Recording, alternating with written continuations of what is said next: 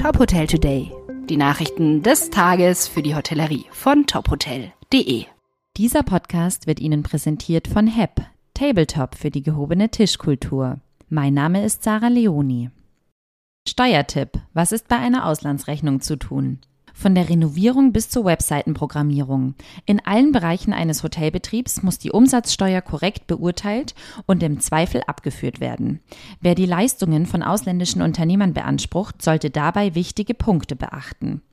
Wer als Unternehmer beispielsweise Werklieferungen eines Unternehmens aus dem Ausland bezieht, muss auch die Umsatzsteuer dafür bezahlen. Das heißt, die Umsatzsteuer muss selbst berechnet und an das Finanzamt abgeführt werden.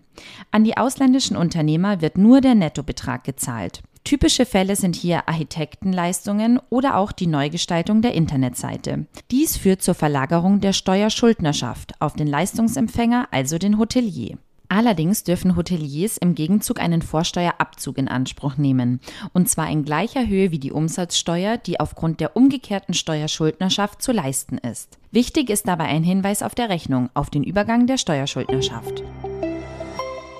Carte Blanche. Ennismore stellt neues gastronomisches Konzeptstudio vor.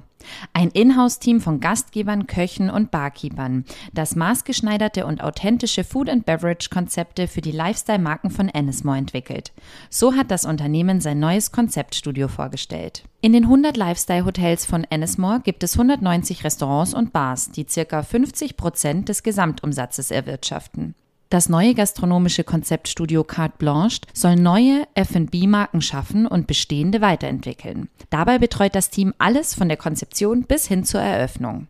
Mehr als 40 Marken befinden sich im Carte Blanche Portfolio, unter anderem folgende Projekte. Das Tandoor Tina im 25 Hours Hotel One Central in Dubai, welches die Gäste nach Indien entführen soll. Das Four Corners im Hoxton in Barcelona, spezialisiert auf Pizza nach Detroiter Art. Das Seabird im The Hoxton Southwark, das Fischrestaurant mit Londons längster Austernkarte.